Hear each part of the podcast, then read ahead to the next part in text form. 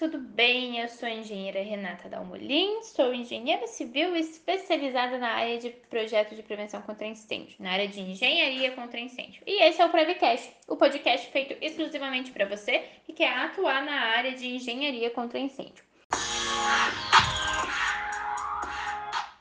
E hoje eu estou aqui para conversar com vocês sobre alguns assuntos que eu recebo que as pessoas, né, os projetistas, ficam desesperados quando começam a olhar o projeto, olhar a norma, ver as exigências que o bombeiro está pedindo, achar que é impossível, meu Deus do céu, nunca vou aprovar, o cliente vai me matar. Ah, o que, que eu faço? Gente, é, tem, tem várias, vários itens na norma que quando você olhar ali no primeiro momento, você vai achar que é um bicho de sete cabeças, que é impossível fazer, meu Deus, que não dá. Mas tudo vale a análise, a interpretação, a conversa no quartel, a conversa com o seu cliente e entender realmente o que precisa ser feito.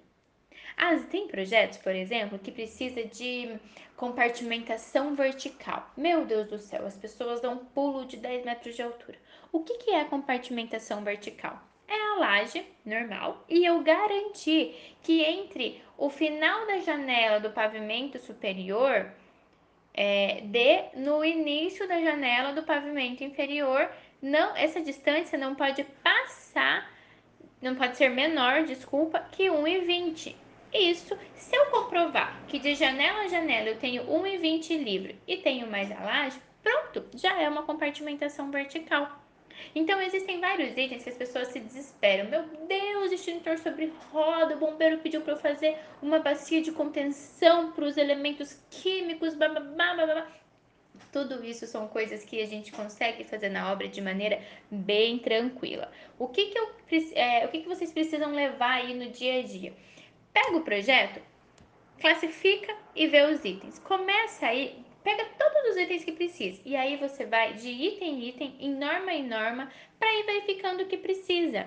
Lembra sempre de ver as entrelinhas, de ver o que, que você consegue colocar na sua edificação, o que você não consegue, você vai analisar outros meios, talvez uma, uma comissão técnica, talvez uma medida compensatória, talvez conversar com o seu cliente que, por exemplo, vamos supor que estamos falando de um tanque de diesel de 5 mil metros, de, de 5 mil litros. E aí, o cliente só pode ter isso na edificação se for no térreo e na edificação dele está no subsolo. Caraca, e agora?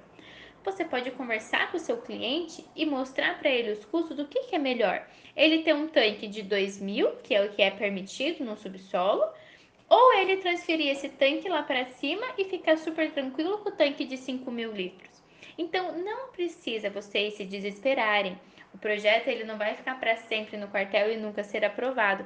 É só você sempre ir analisando e, sem, e ser muito transparente com o cliente de vocês. É, eu acho que essa é assim o, a virada a virada principal que vocês precisam ter na cabeça de vocês é ser transparente com o cliente você tentar mostrar serviço para o cliente, ai nossa, eu vou fazer com que ele não precise colocar nada na edificação para ele ver como eu sou um bom profissional.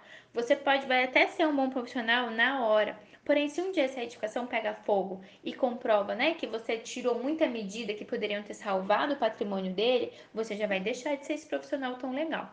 Então, esteja transparente com o seu cliente. O seu trabalho, a sua eficiência, você como profissional, você vai ser visto você sendo transparente falando para ele tudo que precisa fazer, deixando claro e a escolha dele o que ele vai atender. O projeto, eu sempre falo com meus clientes, no projeto eu vou atender todas as normas, tentando levar sempre a eficiência, uma coisa que ajude o meu cliente, mas que eu continue protegido.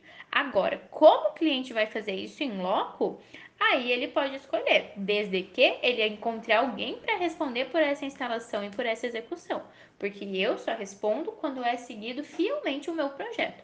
Então, sejam muito é, tranquilos, e quando vocês forem analisar, né, quando vocês forem aí dimensionar as medidas do, da edificação de vocês, seja transparente com o cliente de vocês e lembre-se que tudo tem uma saída, ou uma medida compensatória, ou uma comissão técnica, ou a mudança daquilo na edificação. Então, pensem bastante antes, não se desesperem e qualquer coisa vocês sabem, é só mandar um direct, um WhatsApp, uma mensagem, o que vocês quiserem.